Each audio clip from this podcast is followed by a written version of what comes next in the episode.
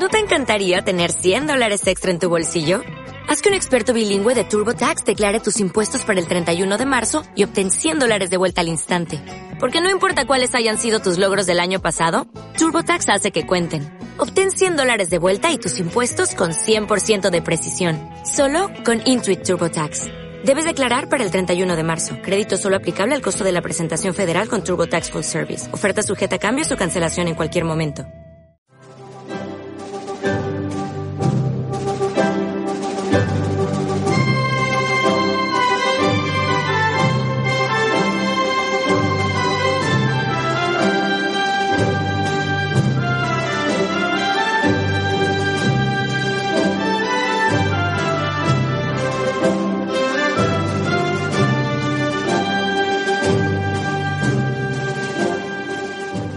Buenos días amigos, bienvenidos a Libertad Constituyente. Es jueves 29 de enero de 2015. Soy Luis Díaz y hoy tenemos con nosotros en nuestro estudio a don Dalmacio Negro. Buenos, Buenos días, ¿qué tal?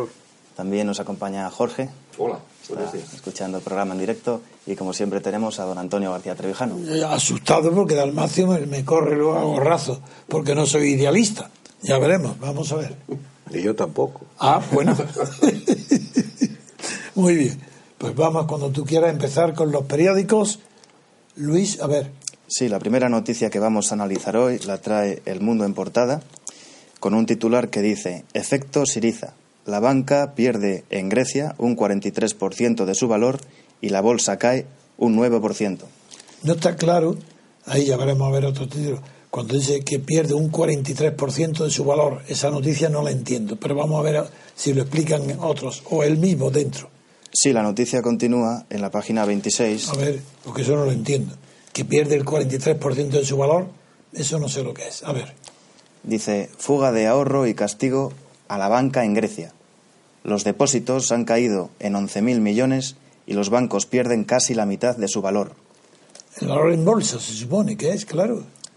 Va- Vamos, seguimos. La bolsa griega cayó ayer otro 9% y arrastró al sector financiero europeo. Como perdió antes de ayer el 6, ha perdido, en dos días ha perdido el 15%. Eso sí que lo entiendo, porque se está hablando de valor en bolsa. Por tanto, el que no venda no ha perdido nada. Cuidado, es que hay que conocer las cosas. Pérdida, sí, el que quiera vender ha perdido el 15%. Si no vende, no ha perdido nada. Eso es asunto financiero, si es lo que hay en Europa. Finanzas nada más, no hay economía. Venga, a ver, ahora, otro periódico. ¿O, o hay más títulos? No. Justo debajo de esta A ver. noticia aparece otra que dice, el Banco Central Europeo podrá vetar el pago de dividendos.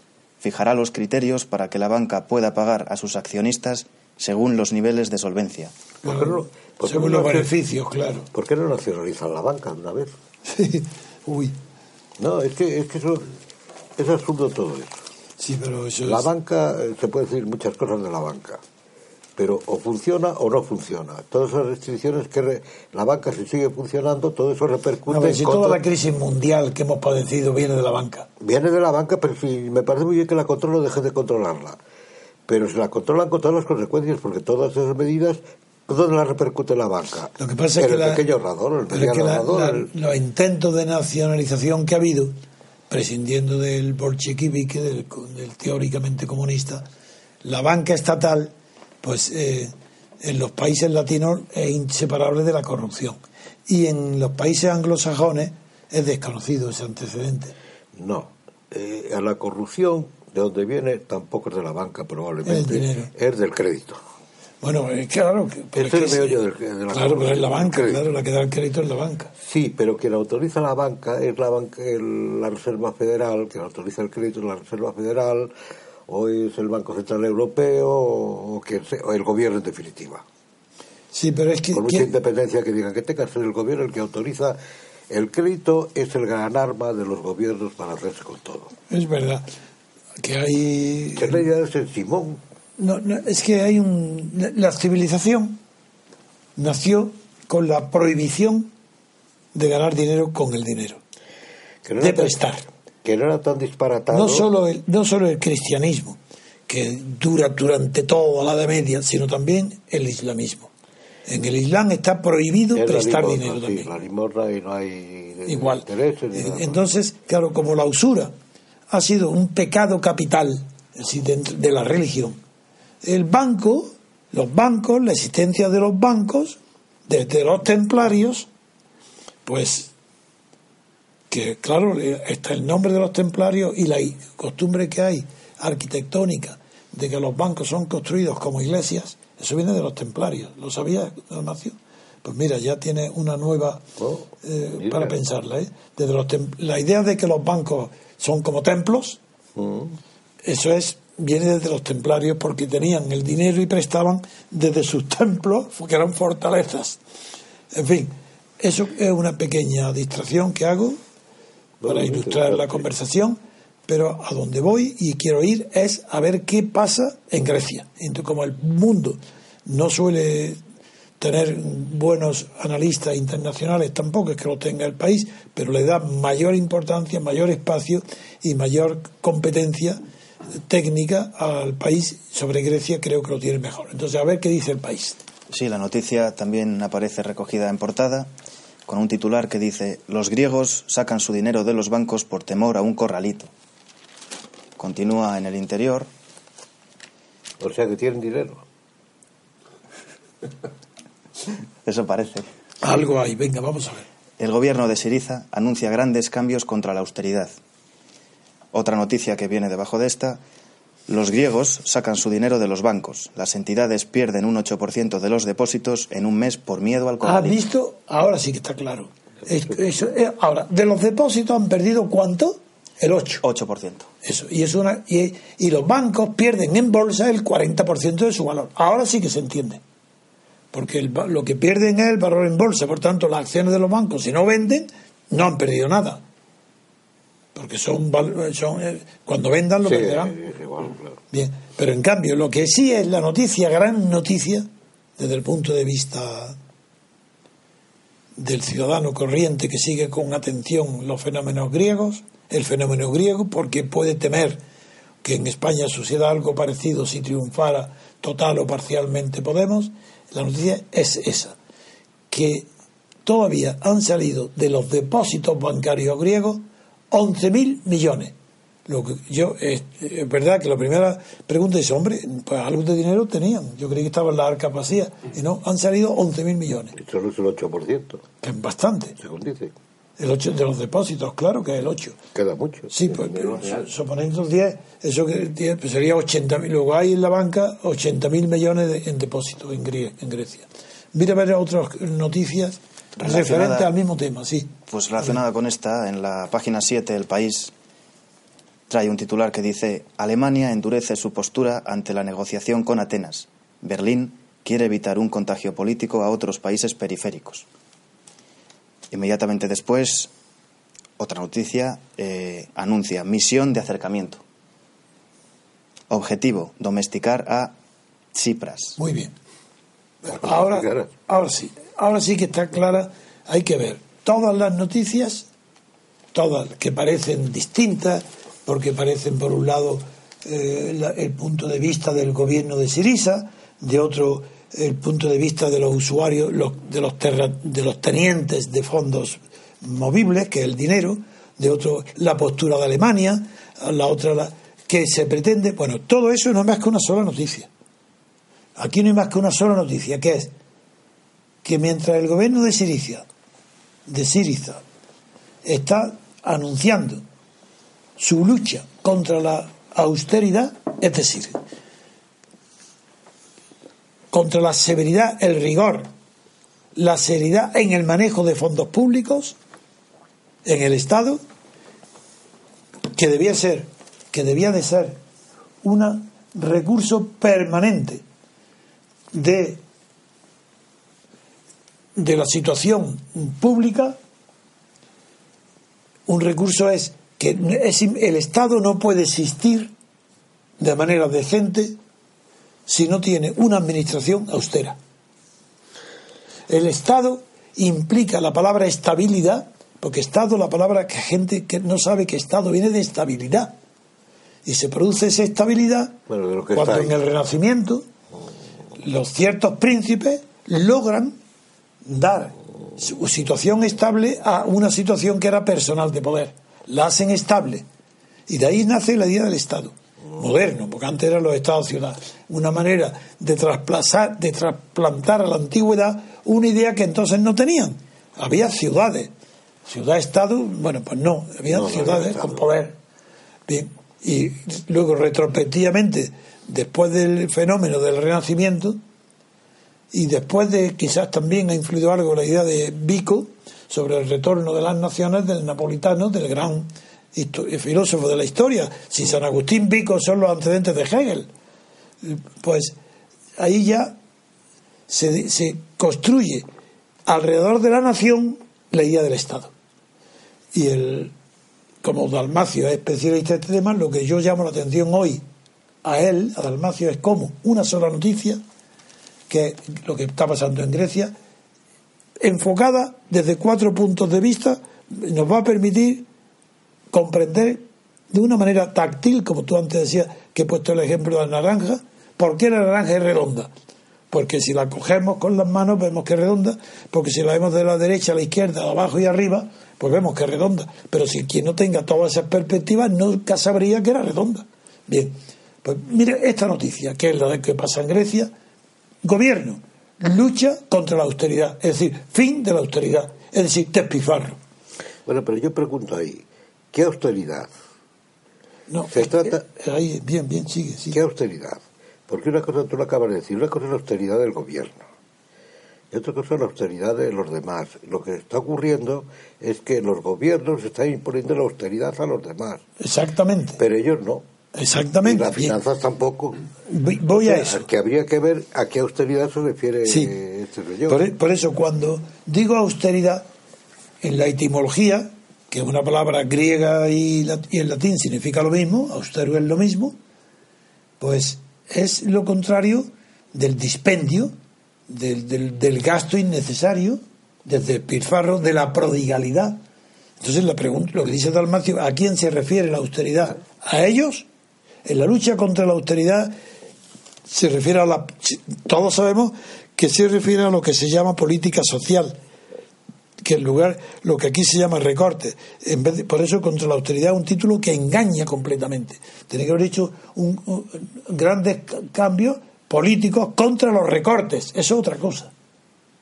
Lo que él quiera hacer justicia y que no sea despilfarro, que quiera poner el dinero en manos de los pobres, en manos de los que no tienen donde dormir.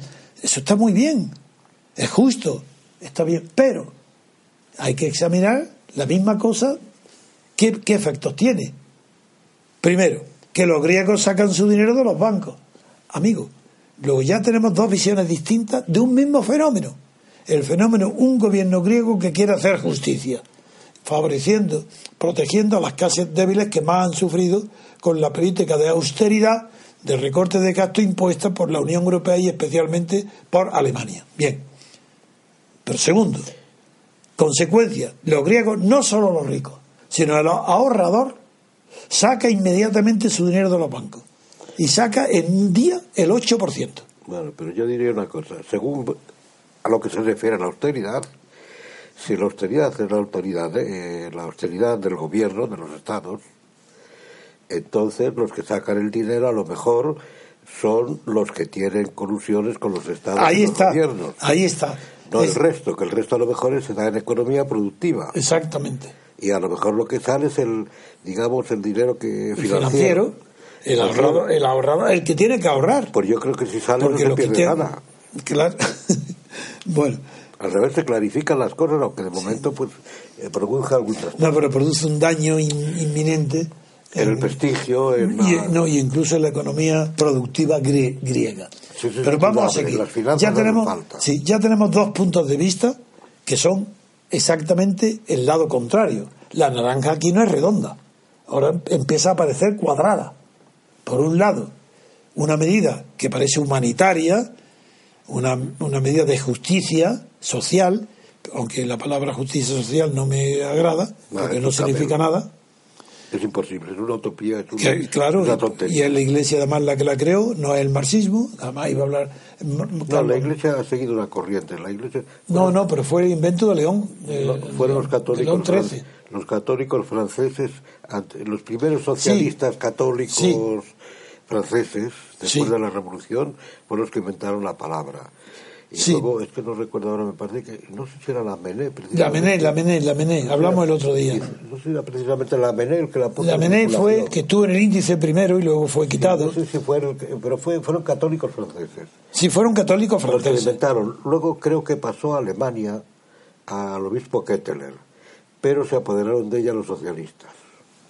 Y entonces, bueno, pero hay- es sustituyendo la justicia distributiva, es la idea que... Pero la Rerum Novarum es la que Sí, consagra. bueno, la Rerum Novarum, pero es muy posterior. ¿eh? La Rerum Novarum viene luego y habla Hombre, ya eh. la justicia social y la Iglesia cree la justicia social un jesuita. con la distributiva. La justicia social es una utopía, es hacer la sociedad justa para siempre. Y eso da lugar a, a una política revolucionaria, la, la revolución permanente, Yo explico para realizar la justicia social. en mi libro sobre el origen de la justicia y donde estudio las clases de justicia y que la distributiva cree la gente que consiste en dar a cada uno lo suyo y no es verdad. No. ¿Por qué? Porque para saber, para dar a cada uno lo suyo, previamente tiene que haber habido alguien o algo que diga lo que es lo suyo. Dar a cada uno lo suyo implica una conservación de lo que hay. Porque ya ha habido alguien, no sabemos quién, porque es una utopía, que ha dado a cada uno lo suyo. Y, y significa respetar el reparto de la riqueza existente en un momento dado. ¿Qué significa dar a cada uno lo suyo? Nada, porque implica antes algo que ha pues es la atribuido a, ¿no? Dar a cada uno suyo. es la distributiva. La conmutativa. No, la conmutativa es la que cambia. No, no, Ah, la sinalemática, sí. Eso es, es la sinalagmática. La, el- la conmutativa es el código civil. Sí. Los contratos bilaterales. Do- Doy para, la que, de- para que des. sí, Do sí. des. Esa es la conmutativa. La otra, en la, La distributiva. al bien común. Exactamente eso. Entonces ya tienes que recurrir al bien común que nadie se ha atrevido nunca ni a definirlo ni ha sido capaz. Y por eso No, útil- pero es que el bien común es que ya no es un concepto estrictamente jurídico, sino ético. Claro, no, pero como para que sea aplicable tiene que convertirse en criterios políticos, por eso el utilitarismo en el mundo anglosajón ha sustituido a la doctrina ética del bien común. El, el mayor bien para el mayor número, eso ya es el equivalente, que el utilitarismo es el equivalente del bien común católico y de la Europa continental. Sí, y, No, eso sí. que, ter- y que crea la economía financiera. Pero sí. y como Claro, consecuencia. como Bien, consecuencia. ya llevamos dos Porque lo caras. de la usura que hablábamos antes no era tan disparatado.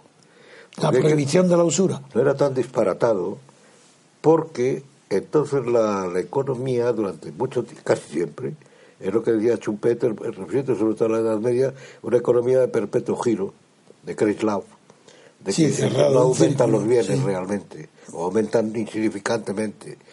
Entonces, claro, ahí la usura hay que controlarla. Porque es que le quitas a uno que todavía está el dogma de Montesquieu, que, en lo que creen los socialistas, que, que si le- lo que le quitas a uno es eh, lo que es el daño del otro, que es eh, el dogma de Montesquieu, que, es, que es, porque en una economía en crecimiento, como es la, la, la economía del maldito capitalismo, entonces la usura pierde su razón de ser. Pero durante mucho tiempo la usura se dio disparatada. Bien. Eh, hasta ahora yo continúo, como siempre sabes, en la lógica de un discurso y hasta que no termino lo paro. Entonces ahora llevamos dos caras de la naranja, que hemos visto hasta ahora que son cuadradas, porque no más bien inversa, una cara y la inversa es que el dinero se va de Grecia. Seguimos. Pero ¿qué dinero? Que ese es el tema. Bueno, dentro de los 8.000 El- el es el ahorrador, el que tiene dinero en el banco. Ya, Lo que no puede ser la clase obrera. De los depósitos. Pero el dinero financiero de, la- eh, financiero de los que tienen negocios con el Estado, en el que se supone, yo no lo sé lo que quiere hacer Chiriza, no, no tengo ni idea. Pero si lo que quiere es poner la austeridad en el Estado o la austeridad en la sociedad. La austeridad en la sociedad lo están imponiendo los gobiernos No, él quiere poner. Para, de- para que el Estado sea rico. No, contra la, contra la austeridad poner fin a la política De europea Bueno, de, contra el de pueblo. presupuesto de déficit cero o menos uno, nada, Sí, sí, ridículo. pero- Eso pero, es. eh, Entonces cosa- quiere, quiere que el presupuesto sea negativo, que se invierta más de lo que entra. Bueno, pues Es decir, keynesiano. Quiere volver a Keynes. Bueno, sí, pero es que, pero es que me eh, pues no me parece mal. Pues claro que no. No me parece mal, está- me parece un disparate, pero dentro de la situación no me parece Pero mal. porque están mirando una a la cara. Eh, digo, consecuencia, segunda cara, el dinero huye. El dinero huye de Grecia. Pero yo y hay miedo que se produzca el fenómeno argentino del corralito. Sí, bueno, eh, Argentina es un país aparte. No digo el ejemplo, Ya, corralito. ya, pero es un país aparte, lo del corralito es otra cosa. Pero fue un invento de Argentina hay que Argentina. tener en cuenta que allí impera la religión peronista y son líos entre peronistas todo, prácticamente. Sí, bien. O sea que allí es distinto, ¿no? Es, es- No, eh, digo que la palabra Argentina corralito de país fuera Argentina. del mundo, no. Yo no estoy comparando la situación. Digo, la palabra corralito es una referencia a la Sí, sí, a la Argentina, Nada que puede el gobierno todo el Entonces, dinero. vamos a seguir con las noticias que ha leído Luis. Luego ya tenemos la cara y su contraria. La contraria, porque si el, el- el dinero sale de Grecia, ¿de dónde va a, qué va a administrar el nuevo gobierno de Siriza si no tiene los medios financieros, fiduciarios, que es la moneda, el dinero, para poder hacer inversiones que creen empleo, que es lo que quiere? Pues segunda cara, contraria es que el dinero se va. Tercera cara, Europa, no solo Alemania, que somos Alemania, es que toda Europa, especialmente, eh, ojo, cuidado, Dalmacio, ¿quiénes son los que hoy están diciendo de ningún, ni un euro más a Grecia? ¿Quiénes? No es Merkel. Pero no, ¿no sabéis quiénes son? Es mirar los periódicos. La socialdemocracia. ¿Qué va? Sí, la- pero los socialdemócratas son todos. No, no es eso. España, Portugal e Irlanda. Es decir, aquellos que están en la situación más parecida a Grecia son los que dicen de ninguna manera ellos ni hablar que se hundan. Yo, a mí ya estoy salvado. Pero no os dais cuenta lo que es, que es tan parecido a la envidia. Es decir, yo he salido y se les pone cara seria a de guindos diciendo, no, no, es que de ninguna manera, es que nos causa un daño tremendo a Grecia de que cumplan como hemos cumplido nosotros. Pero es que lo dice Portugal e Irlanda. Segunda reflexión para que el lector comprenda que los gobiernos, los estados, las naciones, las clases dirigentes tienen los mismos resortes pasionales que el vulgo. Porque esos son resortes pasionales. Es la tercera. Alemania, sí. Alemania también endurece su postura ante la negociación con Atenas, pero admite, en Alemania, ahora veremos a ver la misión de acercamiento, que es la cuarta cara, admite que se puede negociar algo. Mientras que España, Portugal y Irlanda, nada, cero. Condenar a cero. Y yo creo que en España ha influido muchísimo el fenómeno mediático de Podemos. Al, en España, el fenómeno, como son unos imberbes, los niños estos, aunque tengan barba, aunque, pero son bebés, son bebés políticos, Infantiles. pues son infantiles, pues eh, entonces han tenido un éxito de escoba, que va, es como si se lleva, tenemos lleno de escombros y de polvo la casa, y lo mejor no es llamarla, coger un aspirador refinado. No, no, no. A ver qué barrendero hay más violento, más bruto, y que venga y barra todo esto. Y por eso la gente está encantada con Podemos, para que barra, incluso a sí mismo. Y por eso le importa muy poco la corrupción de Podemos. Porque barra, que barra a la clase, a la Es que casa. en España no importa la corrupción hace ya tiempo. Se, puede presentar, aparte de Podemos, se presenta cualquier diputado por ahí o cualquier personaje. Puyol. Está a lo mejor encausado, imputado y demás, si se le dirige, se le vota tranquilamente. Felipe González sacó nueve millones de votos cuando era el colmo de la corrupción y del asesinato. Claro. Y del asesinato. Claro, es que en España. Nueve millones de votos. Pues eso es que en España. Pero- eh, eso de la corrupción. Sí, de acuerdo que es verdad ¿A- a que, quién le importa? que en los países mediterráneos, incluido Italia y Grecia, la corrupción es un fenómeno consustancial a su carácter, porque aplican a la política los mismos criterios que aplican a sus propias sociedades. Sí, pero son, eran sociedades más sanas que las que hay ahora. Pero. Sí, no. porque la influencia de la socialdemocracia hace que los criterios del Estado los aplique a la sociedad civil. Y la gente imita a los políticos y a los reyes. So- Si hay un rey ladrón, la gente es ladrón. Porque la socialdemocracia es unilateral, reduce todo al dinero, no hay más que la economía. Claro. Y la vida tiene mucho No, más no, y, y elefantes. Si un rey mata elefantes, la gente, le- eso le... Hay además de dinero elefantes. Es decir, Bueno, el, sí. el lujo. Asiático. Bueno, claro, sí, sí, claro, que va Eso, unido. en- eso, que va unido. Claro, pues es, que, es que va unido una cosa, el, lo que llamaba, como esto, Carlos Mar, lo que llamaba... Lujo el- asiático. No, no, en el, el- país de la miseria. eh, la, la forma de producción asiática. Si no es lujo asiático. Sí, no, no hay otra palabra. Bueno, que además hay un libro de Vogel. Sí, sí, lo conozco. Lo conozco. Y es eso, es el lujo en la miseria. Sí, bueno, es el Estado Social Asiático, que Sí. llama, que es una...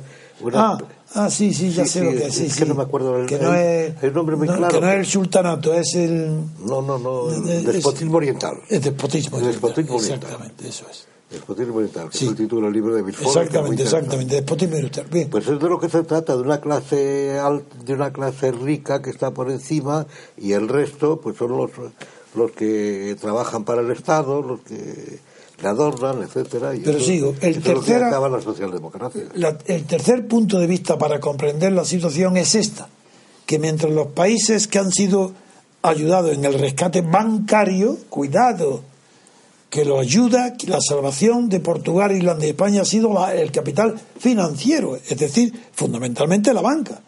Bueno, pues esos países son durísimos. No quiere para Grecia nada, que se hundan. En cambio, Alemania, que es la que Merkel ha tenido la fortaleza de carácter para imponer a todos los países europeos el camino de estricto de los recortes, de no gastar, no gastar, no gastar nada que no esté presupuestado, no gastar más de lo que se ingresa. Bien. Sí, Que pero se- no han hecho caso. le han hecho caso. la- ¿Quién le ha hecho caso?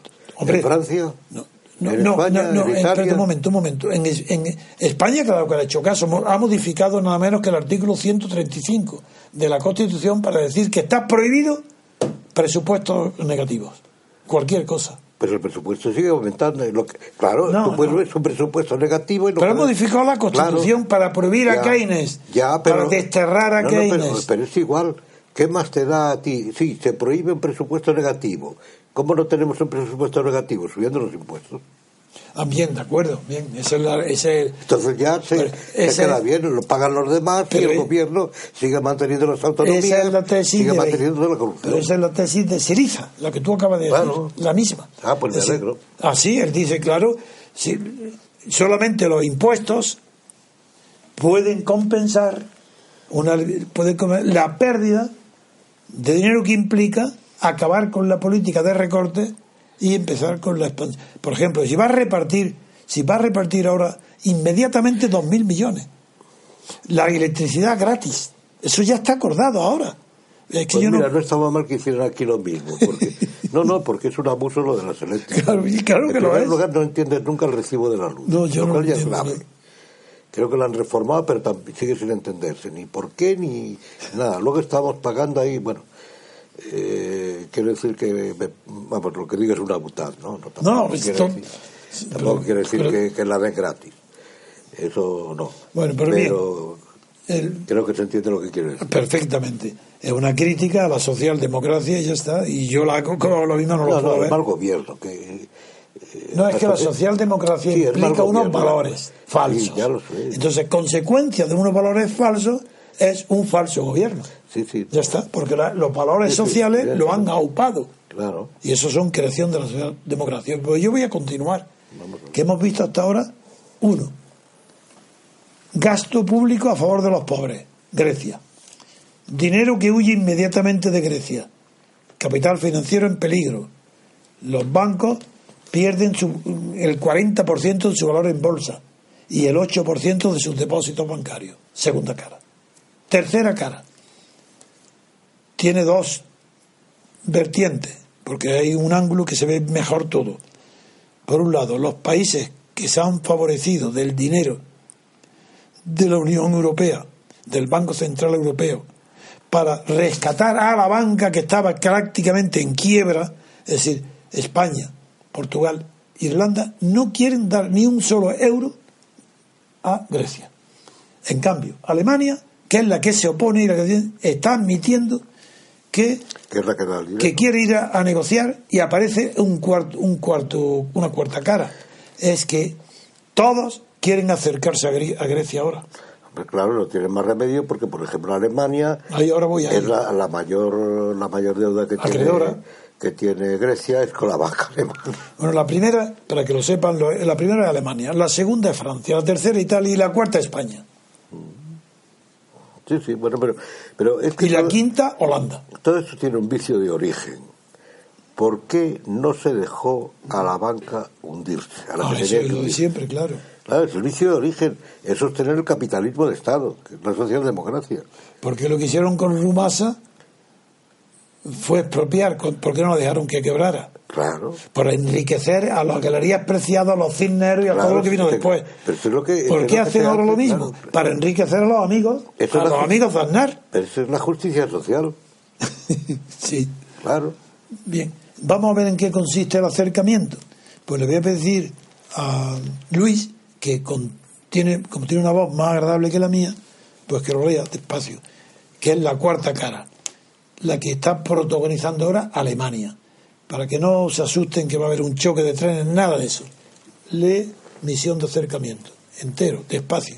Y ya con eso tenemos una visión completa de la relación de Grecia con Europa. Es una breve noticia, aparece recogida en dos columnas. Léela.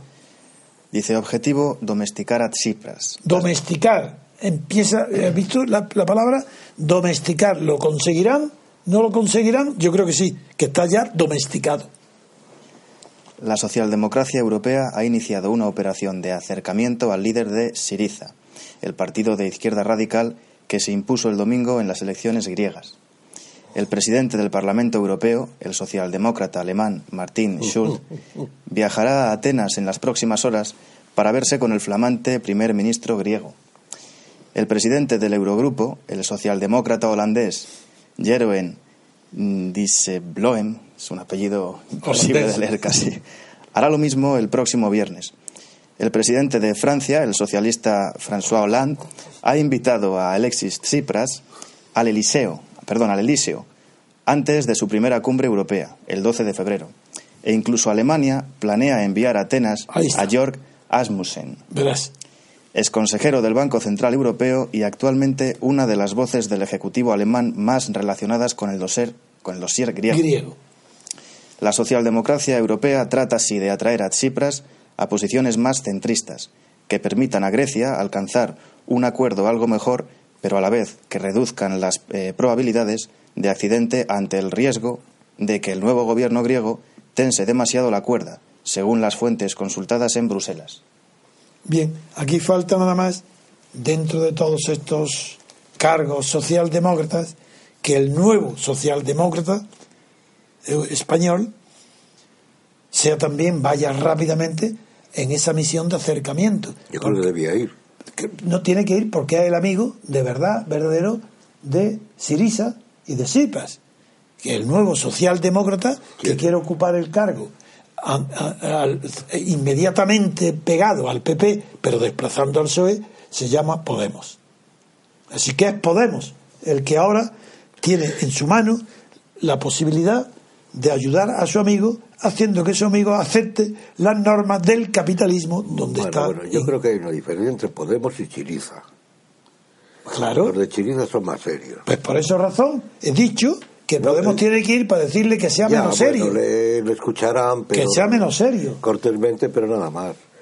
Pero yo es que creo que lo de Chiriza, no, no entiendo muy, vamos, no conozco muy bien Grecia ni nada de eso, pero es que tengo la impresión, y la noticia esto lo refleja muy bien, es que en Grecia, dentro de la socialdemocracia, le ha salido un grano purulento a la socialdemocracia, que es Grecia. Porque va a hacer lo mismo, más estatismo, al parecer, no lo sé, más estatismo, etcétera, etcétera, más control por arriba de la economía, todo se reduce a la economía, pero le ha salido un grano ahí porque se sale de las normas, porque parece que quiere ir contra la política que parece, no sé, del dinero financiero, del financi lo que llamaba Juan Pablo II la, la, la financiación, financiación, no, financiarización, financiarización de la economía. Ah, sí. Y creo que quiere ir con- teóricamente, luego ya veremos, porque a fin de cuentas Bueno, todo yo, esto responde como- a, una- a algo común que Como es natural, mis palabras que, a las que tú respondes eran palabras de caricatura y de tomarle el pelo a Podemos. Porque como es verdad que Podemos sí que está ya dando marcha atrás de todo su programa anterior, y como es el amigo de Siriza, pues sí, yo creo que debe de acompañar ya de enfrentarse al gobierno español, al PP y al PSOE, para decir, no, no, no, no, a Grecia hay que ayudarle, y que vaya con ese mensaje contrario al establecimiento español, que vaya a, ver a su amigo y se sume al coro de los alemanes, de la socialdemocracia alemana, que quiere que acepte que traerlo al buen camino, pero de una manera suave, pues yo digo, tomándole el pelo, digo a unos, a otros, a todos, a griegos, socialdemócratas y españoles que el mejor embajador que tienen para ellos se llama Pablo Iglesias. Porque Pablo Iglesias le trae un comino, le importa un comino las ideas. Ni es socialdemócrata, ni es de izquierda, ni es revolucionario, ni es nada. Entonces hoy quiero completar lo que, que te he insinuado algo, lo que ayer dije, que lo que me ha llamado la atención del gobierno griego es que todos van sin corbata. Entonces, allí yo ayer recordé el caso de Robespierre, pero es que el de Lenin es igual, era un hombre elegante y Mao crea una elegancia con su uniforme que impone a los demás. Es que no ha habido ningún... y Hitler, que es el mayor revolucionario del siglo XX. sí, bueno, pues, y Hitler, cómo le gustaban los uniformes. Y el, es decir, que la etiqueta, bien sea la tradicional o una nueva que inventen, es siempre y la elegancia aparente física es una norma de la que se procuran todos los revolucionarios, incluido el Che Guevara. En cambio, la manera de comportarse en España, Pablo Iglesias, desparatado en, en las tribunas de las televisiones, con esos, aceptando molesto, que digan que por qué tiene que quitarse el piercing, si, si eso que su asesor de imagen le aconseja.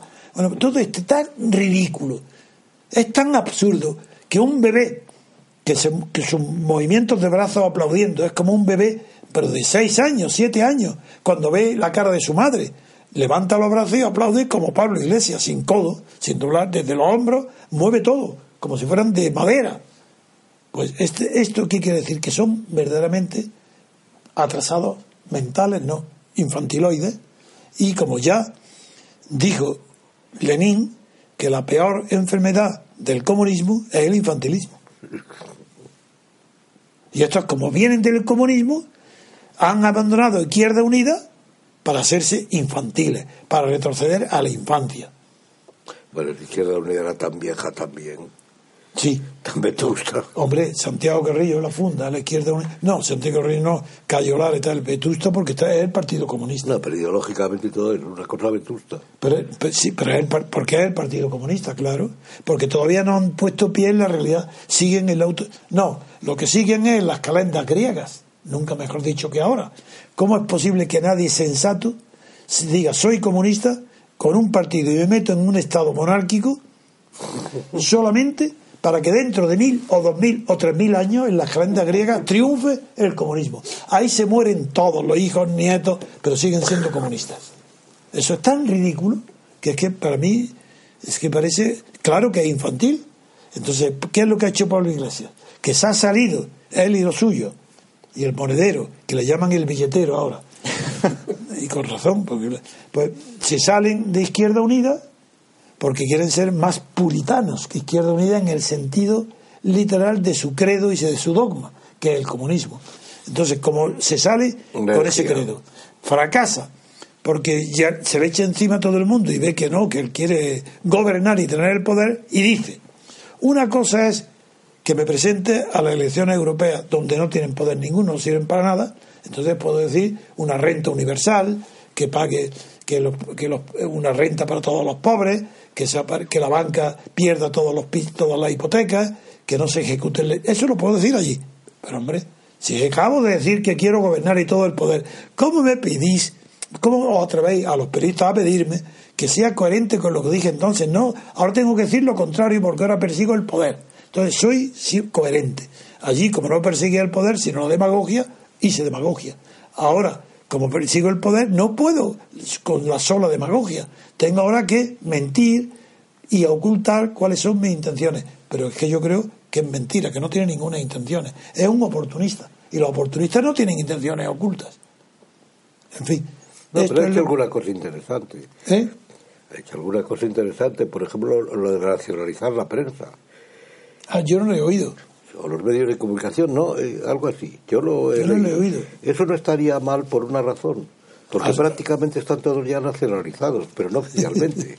No, pero hacer como... sería, sería decir claramente, pues ya vean ustedes cómo son todos nacionales. Sí, Porque ahora, de hecho, están todos, sí, difieren en que el país dice una cosa, el otro, que la televisión tal, pero todos están, son obedientes al gobierno, en turno al consenso. No, es que él tiene otra cosa, ¿eh? A él lo ha fabricado Lara, la televisión sexta, a Pablo Iglesias. Entonces él, eso es sagrado para él. Y él quiere ir, él se siente el astro, el rey de los tertulianos, porque ha aprendido el truco, que es no responder nunca a nada que se le pregunte y asustarlo, casi, casi, con aire de que como sigan así, habrá algo más que bofetadas. Eso es lo que él expresa. De verdad. Entonces él va a las tertulias para lanzar ese mensaje. Y hasta ahora lo consigue. Porque la gente está todo acobardado cuando aparece. Le tienen miedo físico. Sí. Palabra de honor. Pero es que lo, hemos visto todo. No, yo no estoy inventando veo, no. nada. Yo es que lo he visto. Tenía tiempo, curiosidad de observar a este personaje cómo actúa en público. Lo he visto el otro día en la sexta y es que me quedé asombrado de la chulería y del miedo que él suya y el miedo que le tienen los periodistas. Me dio pena Bueno, pero se indica mucho acerca de, no acerca de Pablo Iglesias, acerca de, del cotarro. Ahí está, es que periodistas a los que yo tenía antipatía feroz, como son todos los que estaban allí, me dieron pena y piedad. Tenía ganas de defenderlos ante la- un chulo que les amenaza y se quedan callados. No, los dejan hablar. No, déjale, que les machaque. Sí, que los dejo. Que les machaque. Bueno, pues de acuerdo, machacarlo. Venga. Vamos a ver. Ponemos, ponemos un poco de música y continuamos. Sí.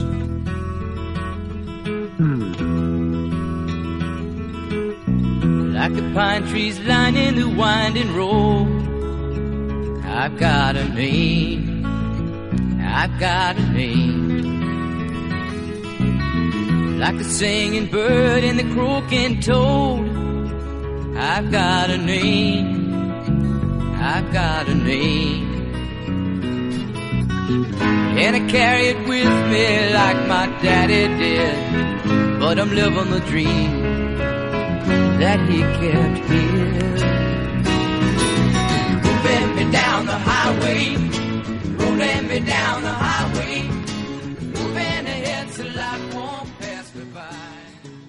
Vamos a pasar ahora a responder las preguntas que nos hacen los oyentes. La primera que quiero plantearle, don Antonio, tiene que ver con el poder monetario. A ver, Es un poco larga, voy a intentar resumirla. el poder monetario quiere decir el poder de la moneda. Mm, El poder de crear dinero, se Ah, refiere el en este poder de crear. Sí, dice nuestro oyente, Bien. en la teoría pura de la República, al hablar usted del poder ejecutivo, escribe, la teoría del poder ejecutivo es la teoría del poder político. Y por ese motivo, la cuestión esencial, el problema número uno de toda Constitución, consiste en la ideación de garantías institucionales de control efectivo del poder ejecutivo. Más adelante define el poder ejecutivo como aquel que tiene el monopolio de la fuerza armada y de la burocracia. Es en este punto donde surge mi duda. Actualmente los estados no crean el dinero por sí mismos, sino que lo hacen en forma de emisión de deuda y bonos, lo que significa que lo piden prestado a la oligarquía financiera. Ese poder, el poder de crear dinero, es superior incluso al de la fuerza armada, pues al fin y al cabo el ejército y la burocracia obedece a quien le paga. Muchos piensan que la creación del dinero es una cuestión de teoría económica, pero no estoy de acuerdo. La teoría económica dice cómo se ejerce ese poder, es decir, el contenido, pero el asunto de quién controla ese poder, cómo se controla ese poder, es una cuestión política. Si la suma de dinero que una nación necesita para su funcionamiento, instituciones, empresas, familia, etc., ha de pedirse prestado, en forma de crédito o deuda, a una oligarquía que, a través del préstamo, puede imponer sus condiciones a la nación y, por tanto, decidir su política y sus leyes, ¿esa nación puede tener libertad política?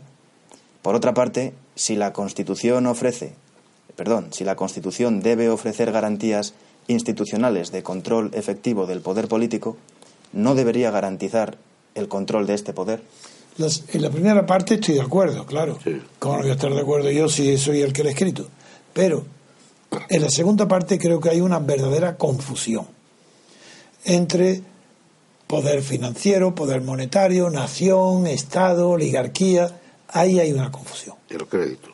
Y crédito, claro. La primera confusión está en que en si hay hoy dinero para emprender, ese dinero, el mundo moderno, desde que se suprimió el patrón oro en los acuerdos de Bretton Woods, descansa en el papel moneda, el que es un poder fiduciario. Ese poder fiduciario que está basado en la fe, confianza, que trabaja la confianza. eso que es la fiducia, La confianza del eso. gobierno. Y eso en Europa, en lo que nos concierne, y casi en todo el mundo, y casi en todo el mundo, incluso en China, depende de la reforma tan profunda que se hizo en Estados Unidos respecto al poder monetario. Y esto es lo que hay que contar, que el séptimo presidente de Estados Unidos, el séptimo, Andrew Jackson, que fue un corrupto total, el más grande quizás en consecuencias que ha habido en la historia de la política, Jackson, suprimió el Banco Central de Estados Unidos en el año 1000, cuando llegó Tocqueville en su viaje a América, quien estaba en el poder era este. Y ahí ya empezó las primeras medidas, que anuló la licencia del Banco Central de Estados Unidos, que le quitó la licencia. Pero ¿Cómo es que hizo esto? Se llamaba First National Bank, el primero y el segundo bancos nacionales que emitían dólares, les quitó la licencia. Se cerraron. ¿Qué hizo? Pues no solo distribuir el tesoro público entre sus amigos de, lo, de cada estado, que se pasaron a llamarse entonces, y todavía sigue ese nombre, Petit Bank, pequeños bancos, eran los amigos de André Jackson y a, a ellos le dio el manejo del presupuesto y la emisión de moneda, papel, moneda, dólares a los pequeños bancos de, pero el Banco Central fuera. Eso retrasó la fundación del Reserva Federal, el sistema del dólar actual, casi casi un siglo y produjo un daño tremendo a la economía de Estados Unidos, que en aquel tiempo no tenía la influencia mundial que hoy tiene. El dólar es una palabra sueca, posee de una, de una moneda sueca. Y, el, y la Reserva Federal, por eso, que es que nadie lo puede entender en los que no conocen la historia, está constituida por 12 bancos privados, porque proceden de los Petit Bank que, creó, que crearon los amigos de Jackson.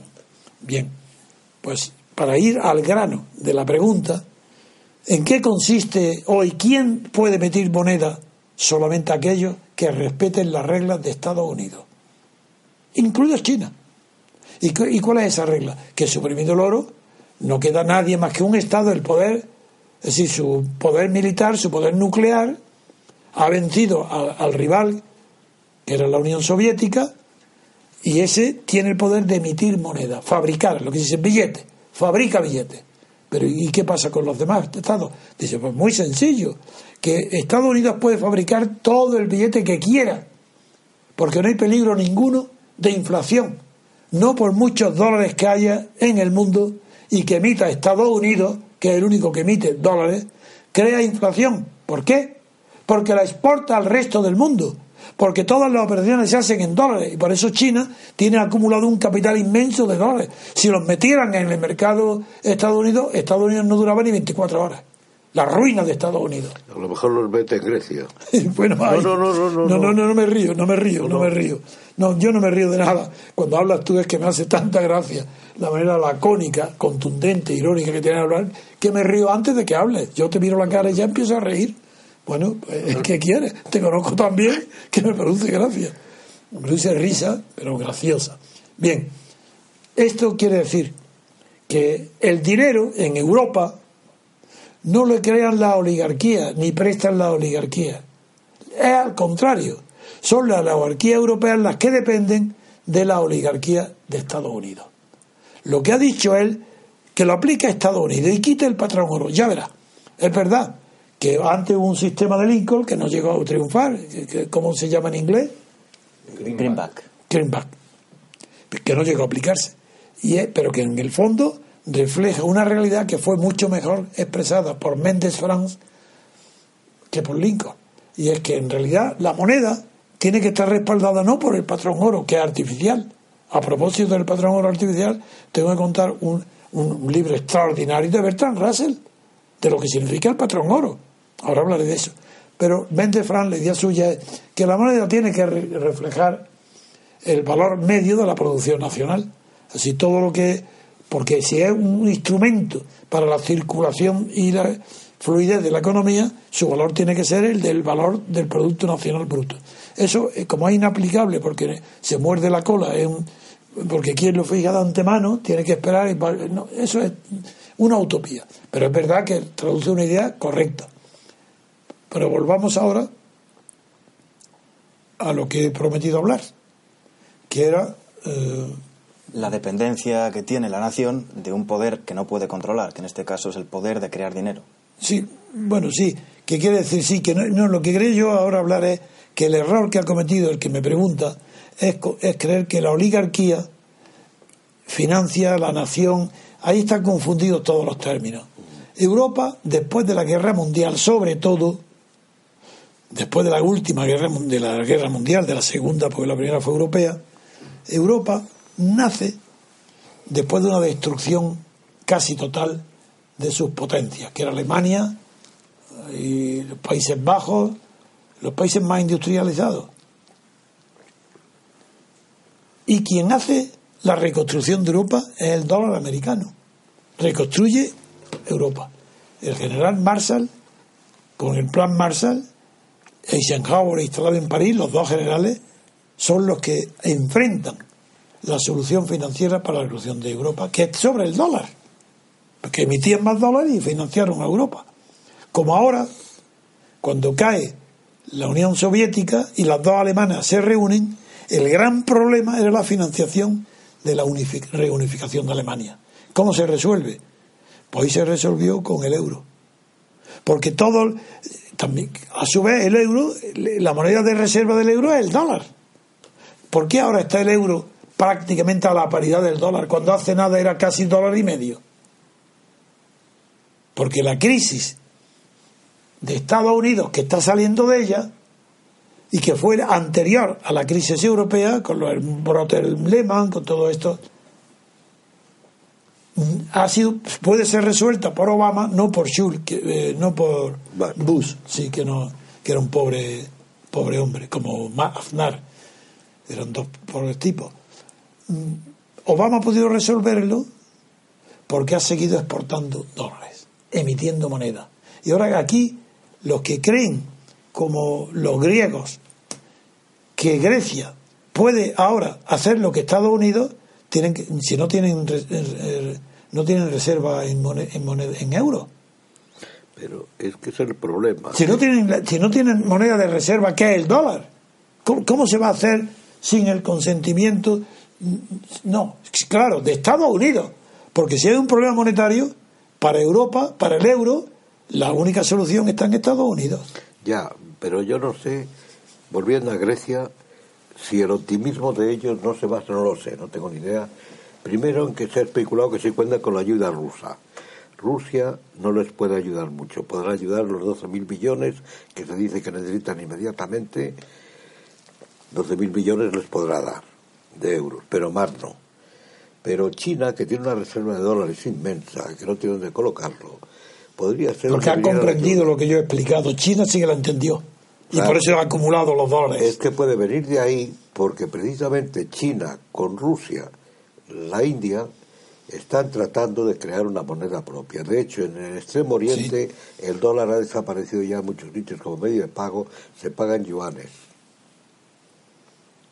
Rublos creo que no, eh, más que en determinados círculos. Y además China, lo han dicho públicamente los dirigentes chinos, Sí, sí. quieren volver al patrón oro para acabar con la con el dólar. Bueno, Vamos, con el, no con el dólar, sino con el, otro dato, otro dato histórico la función del dólar. que, de- que, que puedo añadir a lo que ya dije. Y, No, dime, dime. no, no, que, que por eso es la alarma de todos los europeos de que a lo mejor venga a China, les dé los dólares porque les sobran, que les están hasta estorbando, Pero este, y entonces se los dé a los griegos, los griegos marchen para adelante y es una bomba de efectos retardados en la Unión Europea. Y a, y a España no le interesa, ni a Italia y, y- y a Irlanda tampoco, la- pero a España no le interesa porque España, donde empezaron, España es un país que ya produce poco. Se empeñaron eh, con Felipe González que había que sustituir y fue la entrada, eh, las condiciones de entrada en parte en la Unión Europea, no porque la impusieron los europeos, sino por la estupidez de aquí, de que había que ir a un reparto de la, de la, del- de la economía en la distribución y que España había que dejarlo a un país de servicios. De viene todo lo del AVE, es, eh, absurdo, las autopistas absurdas, los aeropuertos absurdos, país de servicios pensando en el turismo y demás y a cambio se han cargado la industria naval, se han cargado la industria de aceros, que era muy buena, se han cargado no sé cuánto, quizá pensando en complacer a los otros, y España la han desindustrializado. Entonces, claro, no les interesa al gobierno español justamente eh, que, que, que Grecia se salve, que se, que, que- se la ayude, Puede. porque to- pues es un grano que ha salido ahí y que aquí puede tener sus consecuencias. Bien, eh, para no eludir la pregunta, no la hemos concretado, porque todo he, he querido explicar que es una pregunta muy compleja, muy difícil de responder, Mucho. sobre todo en muy poco tiempo. Requeriría casi un libro, porque el, que, el que quiera pensar por su cuenta no puede responder a eso en un segundo. Puede ver los libros a lo mejor que tratan un poco esos temas de Huerta de Soto. Ah, no, pero es un liberal dogmático. Sí, bueno, pero eh, todas cuestiones las trata muy bien. Sí, pero no, no, no, no, no, no conoce la historia bien. Yo es un hombre inteligente, pero un liberal dogmático, y la historia no, la historia monetaria es más compleja que lo que él piensa. Es que les falla a todos la historia, la historia. no. Es que la historia no la conocen. No, la historia está... Y sabes que yo tengo pasión por la historia, porque es la fuente del conocimiento. Sí, pero, pero que tú te, te fijas en la historia política que engloba todas las demás. En la síntesis. Pero ellos están en la historia económica o la historia Sí, eso, social, parcial, la historia tal, parcial, parcial. que no. En no fin, vale para que nada. quiero decir que para responder a la pregunta, la, la- manera más fácil de responder de, sin argumentos largos sería, uno, hay que distinguir entre poder monetario, que, que tú me has dicho que es poder de crear moneda, del poder monetario o poder financiero, que es el poder del que tiene ya la moneda acumulada. Por tanto, poder monetario, acá le he respondido. Si es el primer sentido, no hay más que un poder monetario en el mundo que es Estados Unidos. Porque todas las demás monedas dependen de él. Obvio. Todas, incluso China. Luego, si es poder financiero, es otra cuestión. Desde la guerra mundial, desde después de la guerra mundial, poco a poco, pero mucho más rápidamente de lo que la gente pensaba, fue sustituido la hegemonía o el predominio del capital. Primero, la revolución industrial le quitó el poder a la propiedad inmueble, que empieza ya en la Revolución Francesa y en la tesis del libro de Barnave sobre la revolución, es eso consiste, y le da el poder al dinero, a la fiducia, a los valores, a lo que hoy está en la bolsa. Luego, pero la guerra mundial consagra de una manera espectacular el poder de la industria, sobre todo de la industria que se llama IBM o Apple, eh, la tecnológica. Hubo una experiencia que lo cuenta eh, un grandís- grandísimo sociólogo hoy olvidado, americano, pero muy amigo de Sartre, que escribió El Etan Moderne de Sartre, muy inteligente, que yo tengo todos sus libros, se llama Freeman. Freeman cuenta cómo se produjo el despegue de la IBM tan espectacular. Mm, En la guerra hubo dos procedimientos en Estados Unidos para fabricar enseguida eh, carros de combate y barcos. Entonces se, hizo una planificación con arreglo a las técnicas más avanzadas entonces de lógica industrial, IBM, y a las viejas fábricas que tuvieron que, que las dejaron sin planificación ninguna, que siguieran, en lugar de dividir el trabajo en miet, que se llama en migas, en trocitos, que es la tesis del, del sociólogo que acabo de citar de Freeman, que no, que lo hicieran como antes, que se fabricaban por unidades, no por piezas separadas, no por tajo. eh, ni por lo que se llama trabajo en cadena. No por trabajo en cadena, donde cada obrero hace un movimiento mecánico y otro y otro y nada. Como lo que puso en ridículo Charlotte, el Estado moderno. ¿Recordáis cómo él mismo poniéndose metía hasta dentro de las ruedas del automatismo? Pues bien, ¿qué pasó? Que cuando se comparó la producción de las, de las técnicas de la producción en cadena y de los tanques fabricados por unidad o barcos por unidad, la producción al final era más eficaz la antigua producción por unidades. Porque el obrero comprendía lo que está hacía, el otro no comprende nada. No artesanal. Bueno, eso ha, modificó que el, el capital industrial suplantó ya definitivamente al antiguo capital agrícola, la propiedad y urbana. Pero es que eso ahí no, eso fue la guerra europea. Pero inmediatamente que se desarrolla la cibernética, se ha ido desplazando el poder económico de tal, de tal modo rápido que hoy si miráis las mayores fortunas del mundo, las, todos los grandes, las 50 primeras, entre los- ya no son las petroleras, ya son los Apple y compañía. Así, Apple hoy vale, es solo esa empresa tanto como el IBEX español, las 35 empresas juntas. Ese es el valor en bolsa de Apple. ¿Qué, qué quiere decir esto? Pues que el poder monetario ya no es el que fabrica el dinero, que eso es Estados Unidos. ¿Cuál es la oligarquía hoy? La oligarquía económica es la tecnológica, entendiendo por tecnológica las derivadas de la información y la cibernética y medios de comunicación, las ondas. Ahí está el porvenir. Y esos son todos tributarios del prestigio y del poder del dólar. Luego en Europa el euro no levanta cabeza porque no tiene independencia política monetaria Ni tecnológica. ni tampoco tiene la potencia para poder competir con todo lo que estoy diciendo. Entonces, si el poder monetario depende naturalmente de otro tipo de poder, que es el político, pues tengo que decir que Europa está subordinada hasta que no cree un sistema que permita una federación de Estados Unidos de Europa, con una moneda propia, sí, el euro, muy bien, pero que tenga su reserva, su capacidad de, de- emitir su moneda, que sea moneda de reserva para los bancos, Asia, África, Oceanía, incluso Estados Unidos, el euro ni Europa no tienen, no tienen por venir. Eso es lo que- esa es mi tesis. Es que la única solución es el patrón oro. Bueno, patrón oro o, o un banco central de una potencia enorme como Bueno, Estados sí, Unidos. pero entonces eso va al aislamiento, a una competencia, pero Mira, recuerdo Mundialmente que la gran oro. discusión cuando de, de Gaulle Claro. crea cuando De Gaulle crea la Quinta República y antes han creado ya el mercado común y está en el mercado común, hay una gran discusión sobre el tema monetario. Y el, el entonces asesor principal de De Gaulle era Jacques Rueff. Bien. Y este era partidario de volver al patrón oro. Y fue imposible, a pesar de que estaba De Gaulle apoyando y todo de Francia, que era, entonces tenía más poder que todo, porque era, el- era de toda Europa el único que tenía prestigio en el continente era De Gaulle. Porque los demás no, los demás eran satélites y morigotes, muñecos de Estados Unidos. Pero eso lo sabes tú, Jorge, que estás en- viviendo en Alemania y que nosotros sabes perfectamente que Adenauer, eso eran, y como, como de Gasperi, eran personajes que habían fracasado en su país, estaban eh, escondidos, tendrían un mérito moral, pero por mérito político eran fracasados, porque perdieron el poder sin disparar un solo tiro contra Hitler y contra Mussolini. Y los americanos lo utilizan y los ponen con el sistema de listas proporcionales, haciendo ellos los candidatos, les dan el poder total.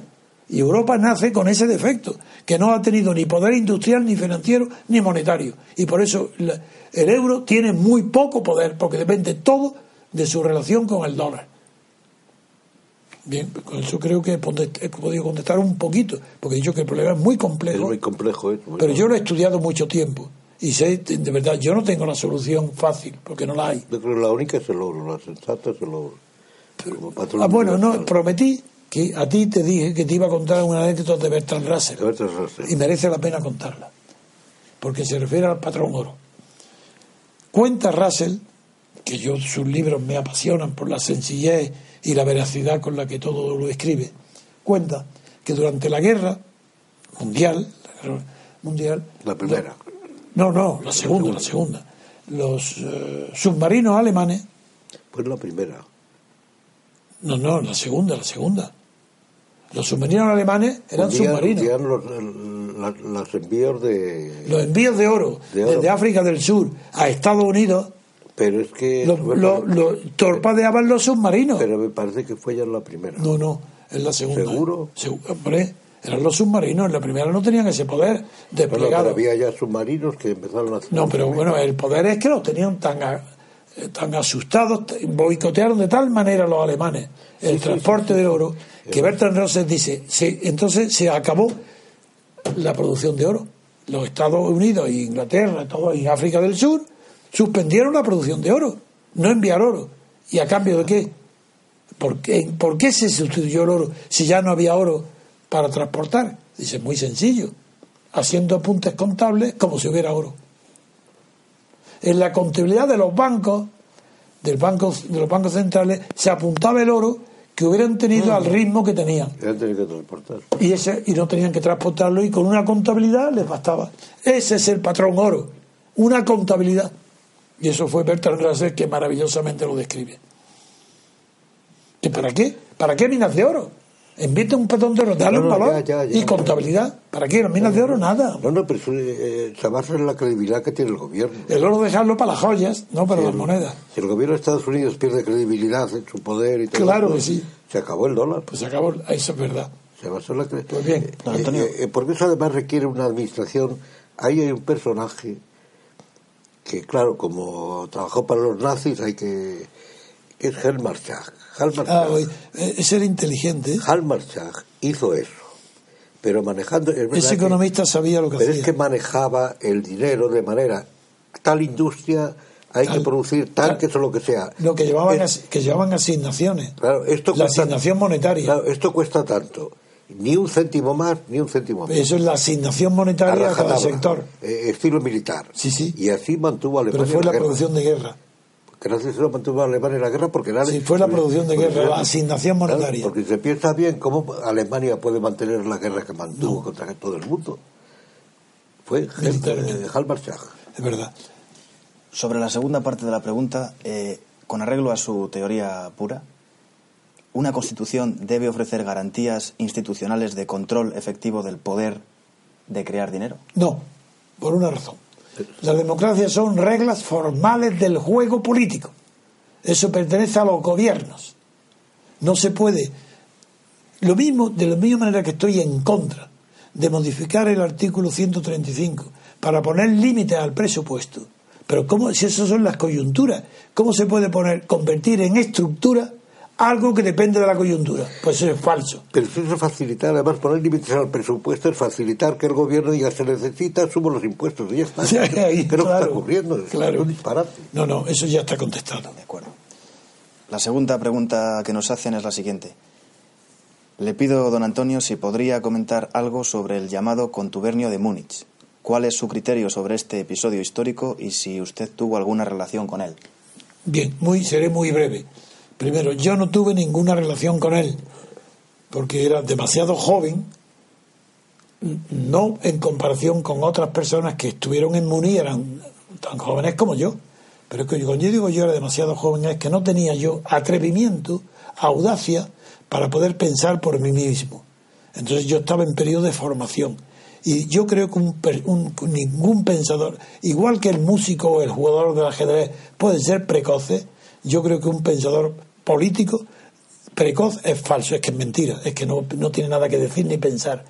Yo no, yo pensé escribir con 60 años. Y en eso me parezco a Kant, no, no me comparo con él. Quiero decir que es que yo no me atrevía a pensar por mí mismo mientras no tuviera yo seguro un sistema de pensamiento que me llevara a conclusiones propias. Porque para copiar a otro, para eso, ¿para qué voy a pensar yo? Hay que tener experiencia de la vida. Tengo que tener exactamente experiencia de la vida, hasta el punto que los que me conocéis bien, entre los que incluyo a Dalmacio, que a veces repito que mis ideas políticas en la teoría pura de la República no proceden de que yo he leído estudiado y conozco bien a toda la teoría política universal desde el origen. Eh, De ahí no vienen mis ideas. Mis ideas vienen cuando tengo, he tenido la experiencia política del poder Cuando he participado en la lucha por el poder contra Franco, primero la clandestinidad y luego para sustituirlo por un sistema, tuve tiempo de madurar mis ideas. Y tiempo, no por la cárcel, en mi casa. Yo en, vida, en mi vida, si paso revista mi vida, todos los días, tuviera yo el trabajo que tuviera como abogado, de 12 de la noche a 2 o 3 de la mañana, lo dedicaba nada más que a la investigación del pensamiento político. Y digo la palabra investigación, porque yo cuando estudio, claro que me cuesta muy poco trabajo aprender y comprender lo que dicen los demás, los grandes filósofos. Yo lo leo de corrido. Yo no pierdo tiempo para comprender ni a Rousseau, ni a Montesquieu, ni a Locke, es que ni, mucho menos.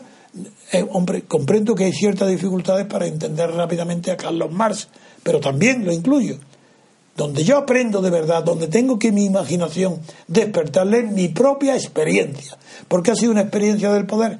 Y todos los que han escrito de filosofía política no han tenido esa experiencia. Y el único, por ejemplo, que la tuvo fueron dos. Uno, Platón, fue un fracaso. Fue su viaje a Sicilia para aconsejar a un, a un tirano como Dionisio, fue, tuvo que salir corriendo que lo mataban. Porque donde aprendió. Donde aprendió. Y segundo, más beber. Más beber, eh, yo le tengo una admiración enorme pero, y tuvo una experiencia política de diputado. No luchó por el poder.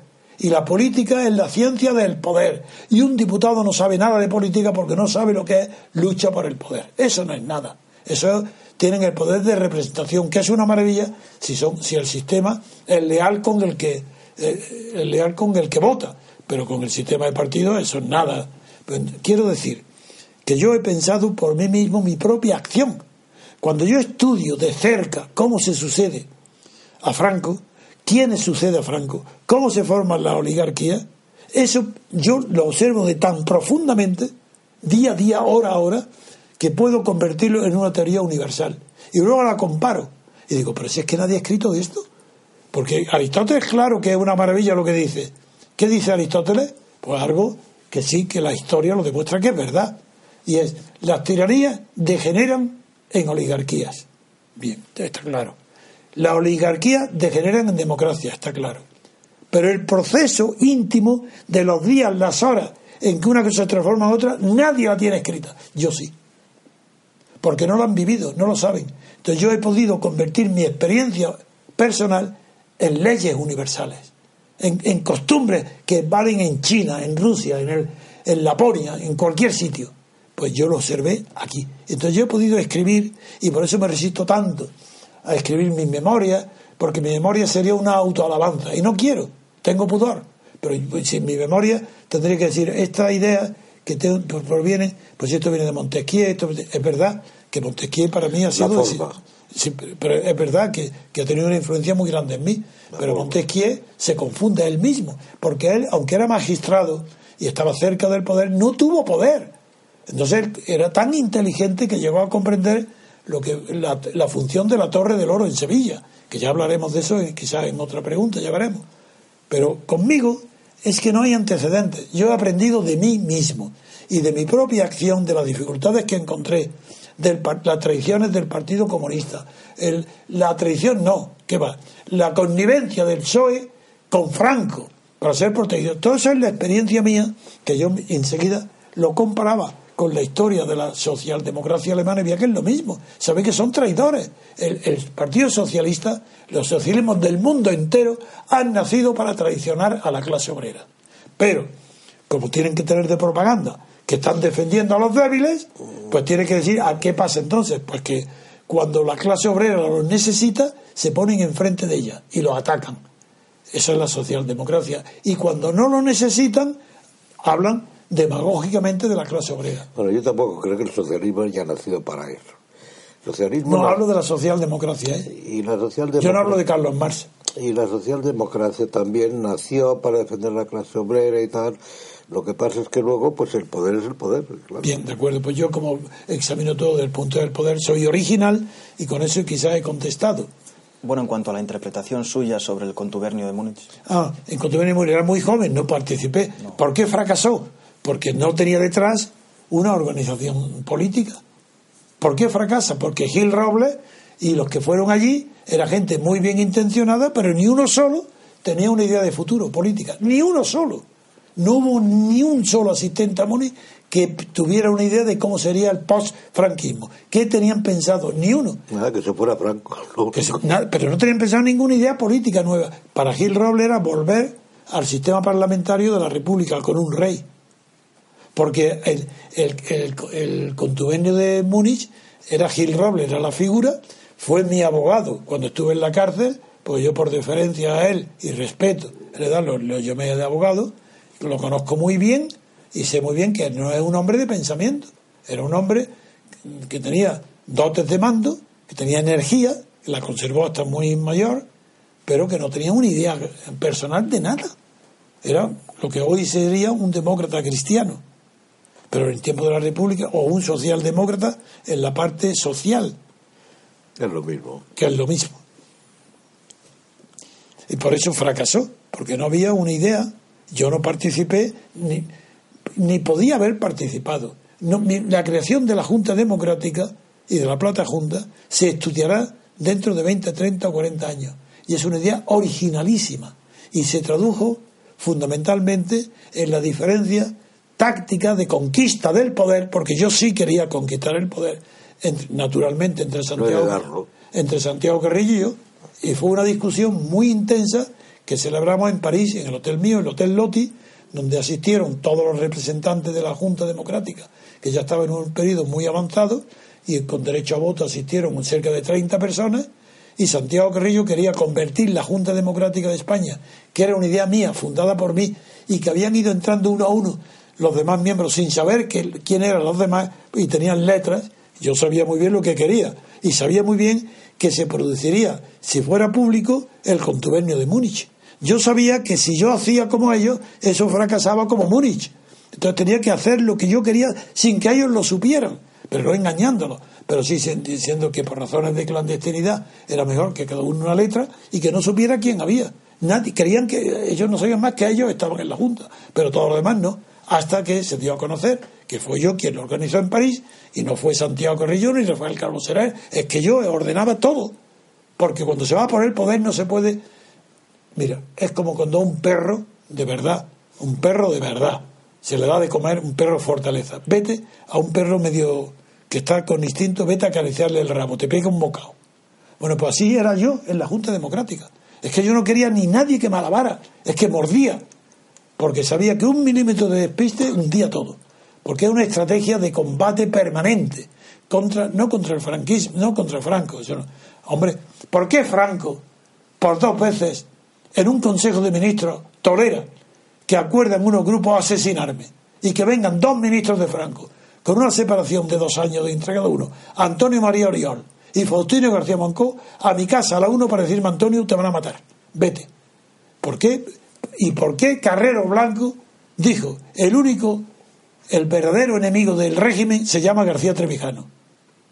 No es ni ETA, ni es comisiones, ni es el Partido Comunista. Y por eso se explica... Carrero, Carrero que era un hombre inteligente contra lo que dicen. Eso me lo contó a mí un secretario suyo, me, lo, me Pero es contó que Carrero un hombre es más llamaba inteligente Linares. lo que dicen. Bueno, pues quiero decir que como mi experiencia ha sido la conquista, la lucha y la conquista del poder, destruyendo al poder adversario que era el franquismo, he confesar, uno, he fracasado por completo, no como la gente cree que yo quise ser presidente de la República. No saben que mi ambición era infinitamente superior a ser presidente de la República. Eso para mí no era nada. Yo quería fundar la república, no, la democracia. Era una república. Y esa ambición era tan grande que todos los cargos me parecen ridículos de niño. Yo jamás quise un cargo, ni lo hubiera aceptado. No tenía tiempo. Además, me aburre administrar. Yo quiero crear, no administrar. Entonces, como ahora, los que creen que yo, que yo he fracasado ahora porque después de tantos años mantengo esta, esta plataforma de análisis político y de denuncia político y algunos de los que me siguieron y luego traicionaron y ahora están en Podemos dicen que envidio a Podemos porque yo fracasé en la acción pero ¿qué dicen de la acción? acción triunfé ciegamente, totalmente porque reunía a todos contra Franco ¿qué pasó? Que me, traiciona Santiago Carrillo y con él todos los demás y pactan con Suárez y yo me retiro de la política porque he sido traicionado pero me ha servido de lección la lección que he aprendido es que cuando los aliados no participan de la energía moral de la libertad, no hay nada que hacer. Te van a traicionar siempre. Si solamente es leal a la libertad los que vivan de la energía que da la libertad. Y yo soy libre. Pero es que yo era libre con Franco, porque me atrevía a todo, porque era libre. Empecé con 16 años, cuando hago el primer atentado contra el himno de la falange en el instituto. Pues no sé, yo sé lo que he hecho en mi vida, sé lo que es. Y desde luego no es, no es, no se parece nada a nadie. Por eso yo no quería que la Junta fracasara, como fracasó Muni, porque Muni eran antifranquistas que se reúnen porque son antifranquistas. ¿Pero qué proponéis? No lo saben, no lo sabían. Volver aquí a la República. No, si los monárquicos predominaban, allí estaba Joaquín Satrústegui, allí estaban los Miralles, si allí estaban los desterrados, eran todos monárquicos. Y estaba Gil Robles, que era monárquico, era del conde de Barcelona. Yo también vi con posterioridad la necesidad de contar con un punto de referencia que atrajera, por lo menos, que no impidiera a los militares que se enfrentara a la Junta Democrática. Y por eso me acerqué yo al conde de Barcelona y fui leal con él hasta el último segundo, porque yo desde el primer día le dije que yo era republicano, pero que le ayudaría con toda lealtad si, si él estaba seguro, que, seguro, si aceptaba hacer un referéndum con, donde se pudiera, no de sí o no, donde se podría elegir entre una monarquía o una república, una monarquía parlamentaria, la que llamamos como Inglaterra, que lo ellos creían, o una república presidencialista, porque las ideas mías, que están, las tengo desde que tengo 18 años. Si es que yo la república presidencialista no me ha contagiado en ella de gol, porque yo admiraba a Estados Unidos antes de de gol. Entonces mi idea está sedimentada en el estudio y sobre todo en la observación de mi experiencia. Y eso es lo que contesto, por eso fracasó. Yo no quise repetir el fracaso del contenido. Y hoy tengo 87 años, pero si durara 10, 15 o 20 años más, seguiría lo mismo. Porque yo mi energía sigue intacta. Yo tengo hoy la misma energía que cuando tenía 18 años. Energía moral, me refiero, claro. No voy a hablar de otra, eso sería un imbécil. Si lo, si lo creyera. Bueno, venga. ¿Le parece bien si contestamos una más o terminamos aquí, como prefieran? Como es un programa especial hoy con el tema de las preguntas. ¿Queda, queda, ¿Qué hora es? Es la, la una y media, justamente. ¿Cuánto tiempo llevamos?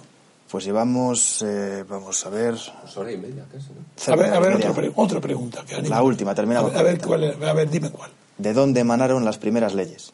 Venga, eso, hombre, hombre, ahí sí, porque está Dalmacio y va a aprender algo porque yo he estudiado mucha antropología, no, no de mí, los datos de la antropología. Venga, venga, hazla. La pregunta es justamente, ¿eh? es exactamente esa, ¿de dónde emanaron las primeras leyes?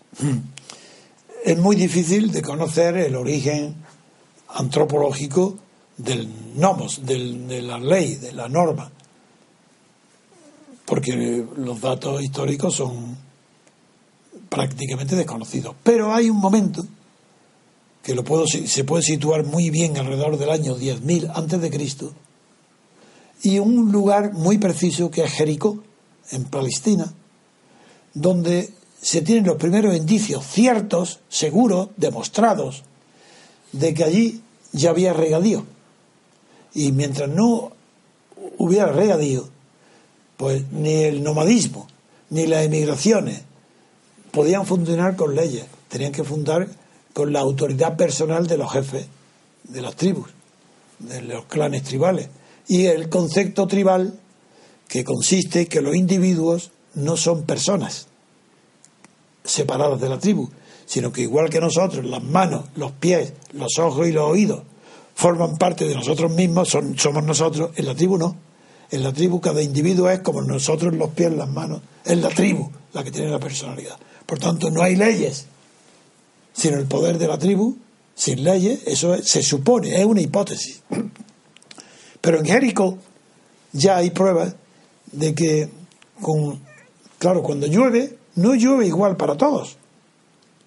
Si cuando llueve, unos terrenos germinan unos alimentos y otros no.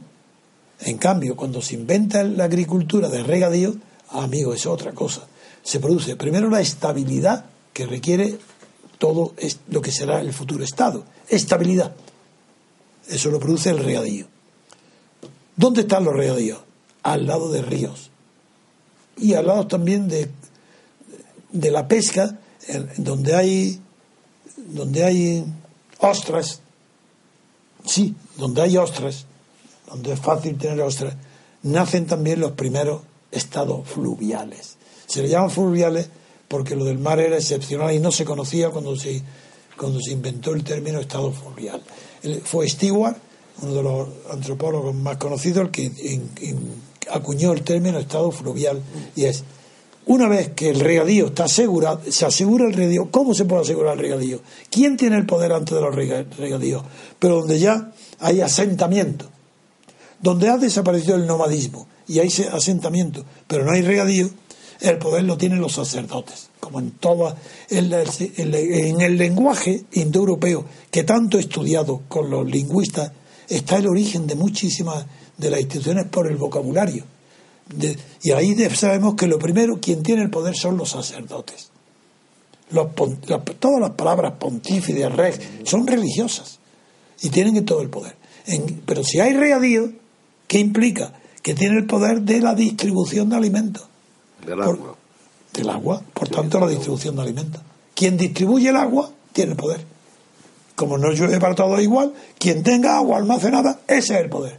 ¿Y, y quién tiene el poder? Basta la observación que ahora voy a decir, los templos.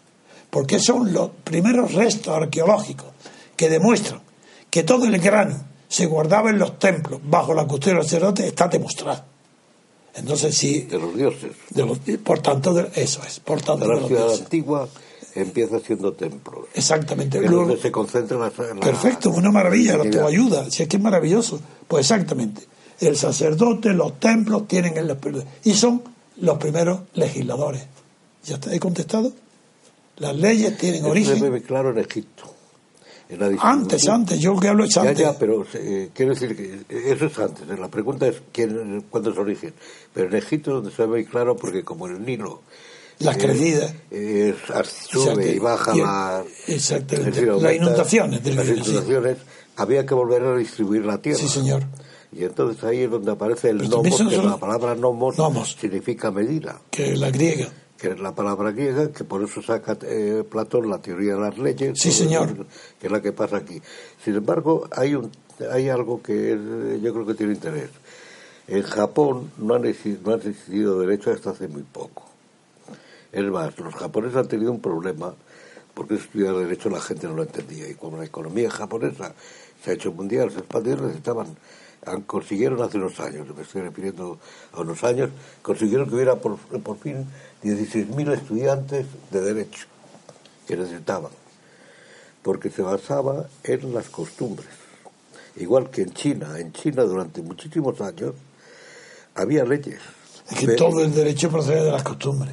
Claro, había leyes, pero estaba mal visto acudir al juez.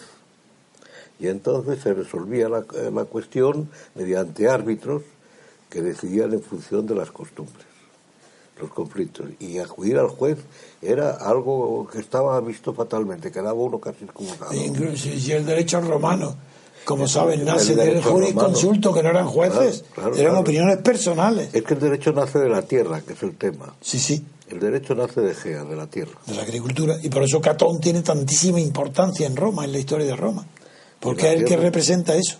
Claro, que es lo que ocurre ahora con la economía industrial y todo eso, que no nace de la tierra, nace artificialmente, por eso la proliferación legal, puesto que no nace ya de la tierra directamente. Pues bien, yo creo que con eso, Con esto podemos yo terminar creo hoy. que sí. Muy bien. Gracias, don Dalmacio. A vosotros. Gracias, Jorge, por venir. Placer. Muchas gracias, don Antonio. Nada, hombre, encantado. Y gracias a nuestros oyentes por su atención. Hasta el próximo programa.